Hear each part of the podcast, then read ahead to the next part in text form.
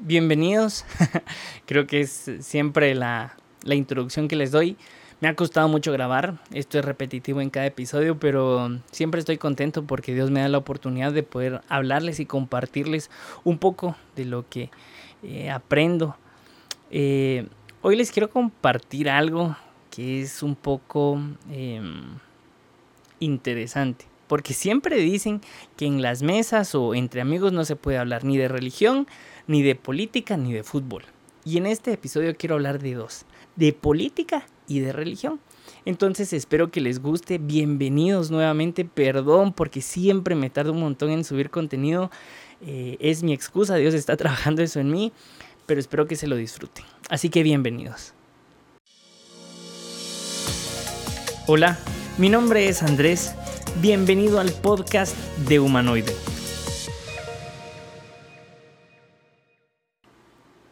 Como siempre voy a empezar con un versículo. Jeremías 17:5, la nueva versión internacional dice, Así dice el Señor, maldito el hombre que confía en el hombre, maldito el que se apoya en su propia fuerza y aparta su corazón del Señor. Bueno, eh, para darles un poquito de contexto, eh, Josué fue el que empezó a liderar las doce tribus al momento de conquistar o antes de conquistar la tierra prometida. Eh, luego, ¿cómo les explico esto? Es un poquito complicado, no me quiero extender mucho, quiero hacer un pequeño resumen, así que confíen en mí en lo que les estoy contando.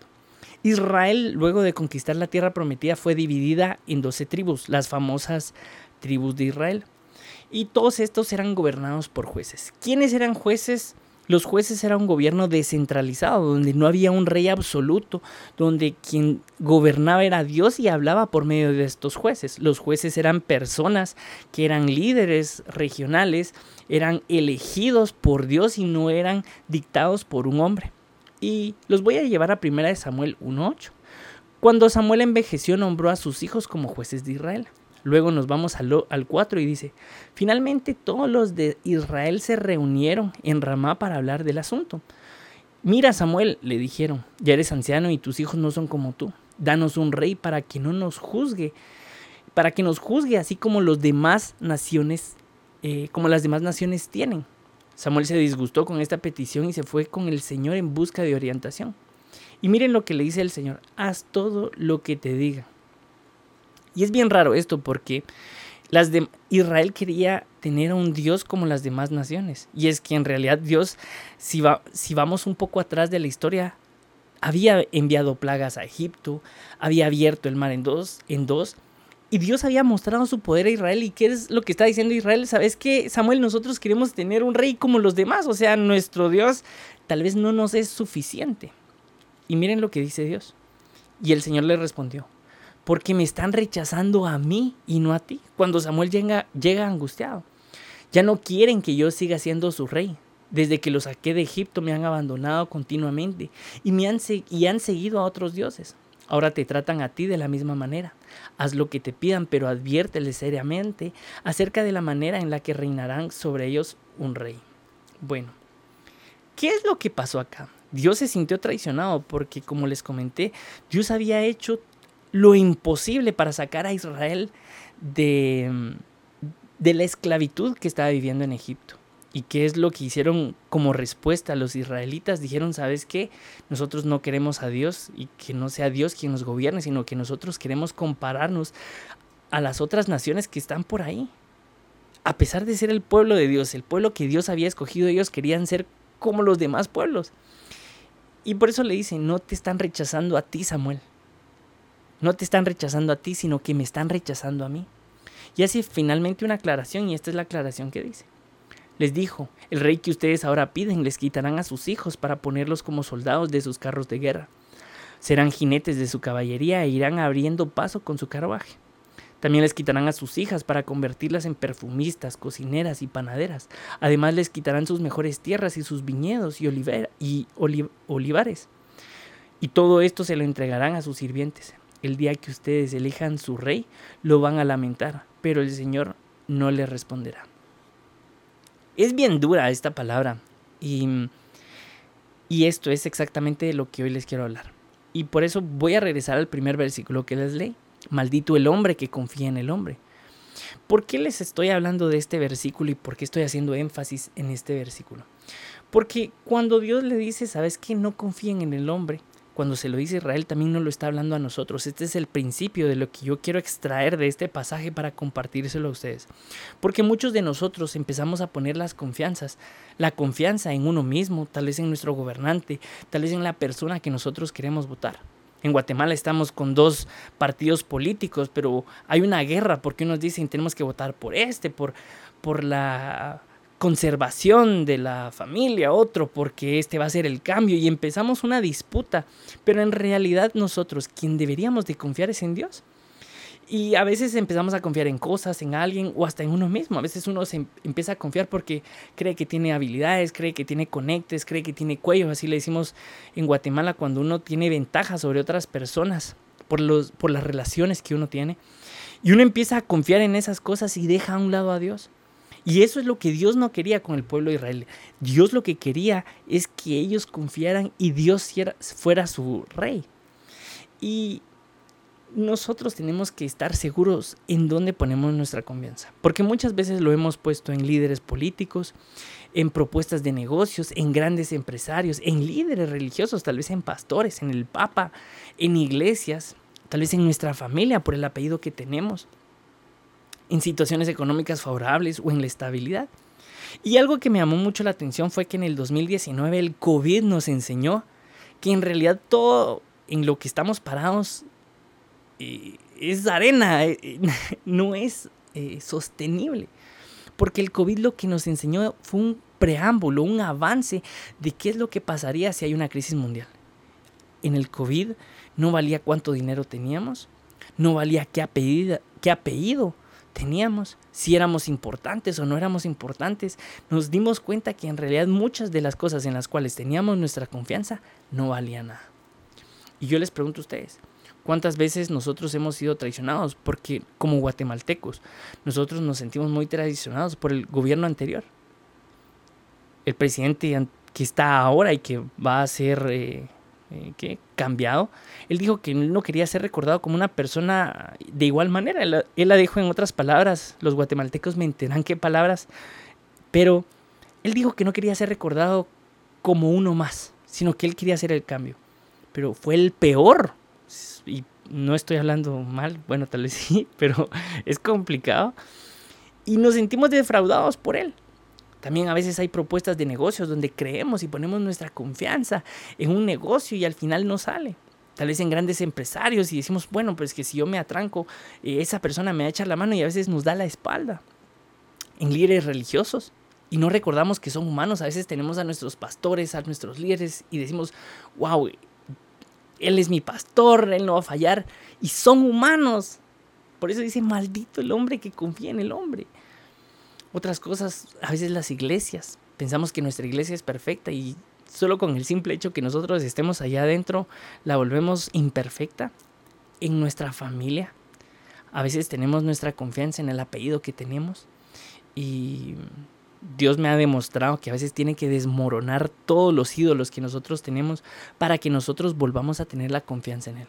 Otra de las cosas donde ponemos nuestra confianza mucho es el dinero. El dinero, wow. Nosotros a veces estamos bien económicamente y ni siquiera y pensamos que esa es nuestra seguridad. Tener cierta cantidad de dinero en el banco es lo que nos da confianza y en realidad, créanme que el dinero se va como agua entre las manos cuando hay crisis o la estabilidad, porque nos da miedo la incomodidad. ¿Y qué hubiese pasado si nosotros hubiéramos confiado en Dios desde un principio? Si nosotros le hubiéramos dicho, sabes que Dios, yo no quiero confiar en nada más, yo quiero confiar en ti, quiero poner mi confianza en ti. Pero ¿por qué confiar en las demás cosas? Estamos, decimos, qué tonto el pueblo de Israel, ¿por qué quería confiar en, o quería tener un rey si tenía al Dios Todopoderoso, al Creador del universo, al que había abierto el mar en dos, el que había mandado diez plagas para dar para que Egipto y las demás naciones se dieran cuenta que el Dios creador de todo estaba con ellos. Y le dijeron, ¿sabes qué Dios no te queremos a ti, queremos un rey de carne y hueso? ¿Qué hubiese pasado con Israel si hubieran seguido confiando en Dios? Miren lo que dice Filipenses 4:7. Y la paz de Dios que sobrepasa todo entendimiento guarde sus corazones y sus pensamientos en Cristo Jesús.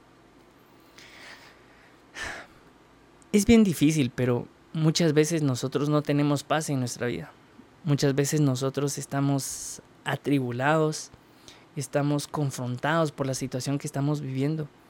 Pero si nuestra confianza está, estuviese puesta en Jesús, créanme que muchas cosas de las cuales nosotros vivimos ya no serían un problema, solo serían una situación, pero nuestra confianza, nuestro corazón y nuestros ojos estarían enfocados en Él.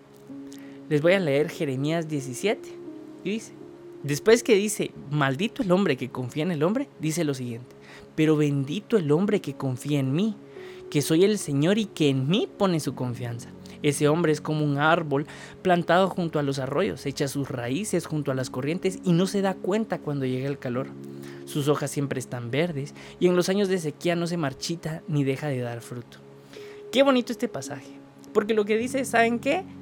Maldito el que confía en el hombre pero bendito el que confía en mí porque no importa la sequía, no importa la crisis mundial, no importa qué gobierno quede, no importa eh, sobre quién o sea lo que sea, no importa, no importa nada. Porque cuando nosotros ponemos nuestra confianza en Dios, no importa nada. Porque Él es nuestro estandarte, Él es el león de Judá que va rugiendo y que va abriendo brecha hacia donde nosotros vayamos caminando. ¿Y cómo aplicar esto? O sea, ¿cómo poner nuestra confianza en Dios? Punto número uno, nuestro corazón es una máquina creadora de ídolos. ¿A qué me refiero con esto? Que nosotros siempre estamos tratando de buscar por naturaleza algo a qué adorar que no sea Dios. Miren Jeremías 17:9. El corazón es engañoso y perverso más que todas las cosas. ¿Quién puede decir que lo conoce? Y miren lo que dice David en el Salmo 139. Señor, examina mi corazón y reconócelo. Pon a prueba cada uno de mis pensamientos. Así verás si voy por el mal camino y me, guiarás por el camino eterno. David se dio cuenta y por eso dice que David era un hombre conforme al corazón de Dios. Porque él se daba cuenta lo malo que es nuestro corazón. Es perverso en muchas veces y a veces nos podemos creer buenos, pero en realidad somos malos.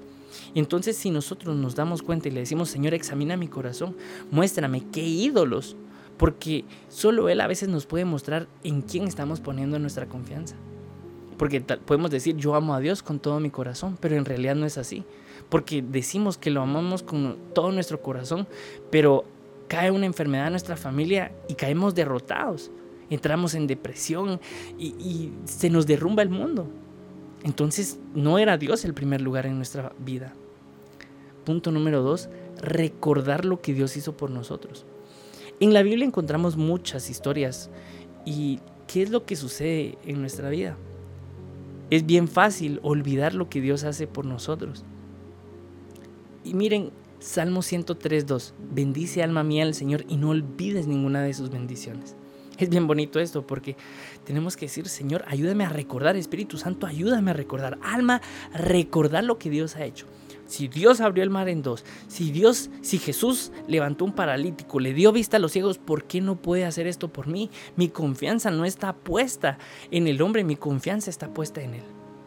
Y hay una historia en Segunda de Crónicas 20, habla de Josafat. Lo que estaba sucediendo es que todas las naciones iban a atacar al pueblo de Israel y todos llegan corriendo y le dicen, Josafat, nos van a matar, ya hay como un mar de guerreros que están en contra de nosotros. Y miren lo que hace Josafat. Dijo, Señor y Dios de nuestros padres, tú que eres Dios en los cielos y dominas sobre todos los reinos y las naciones, en tus manos está la fuerza y el poder, no hay quien pueda oponerse a ti. Tú, Dios nuestro, expulsaste de la presencia de tu pueblo Israel a los habitantes de esta tierra y se, se las diste para siempre a los descendientes de Abraham, tu amigo. Ellos lo han habitado y en ella te han edificado un santuario a tu nombre. Han dicho, si alguna vez nos sobreviene algún mal o se nos castiga con espada o la peste o el hambre, nos presentaremos ante este templo, ante ti, pues tu nombre se halla en este templo, y clamaremos por causa de ti a nuestras... Eh, perdón, clamaremos a ti por causa de nuestras aflicciones, y tú nos oirás y nos salvarás. Mira ahora a los amonitas y los moabitas, mira a los montes del Seir, por cuya tierra no dejaste pasar a Israel cuando venía de Egipto. Tú los apartaste de ellos para que no los destruyéramos. Ahora ellos nos pagan tratando de arrojarnos de la tierra que tú nos diste en propiedad. Dios nuestro, ¿acaso no los vas a juzgar? Nosotros no tenemos fuerza suficiente para enfrentar a ese gran ejército que viene a atacarnos. No sabemos qué hacer y por eso volvemos a ti nuestra mirada. Josafat lo tenía claro, porque él le dijo, Señor, tú eres el Dios Todopoderoso. Y muchas veces así es como nosotros tenemos que orar. Señor, hay una aflicción en mi vida, estoy pasando esta situación.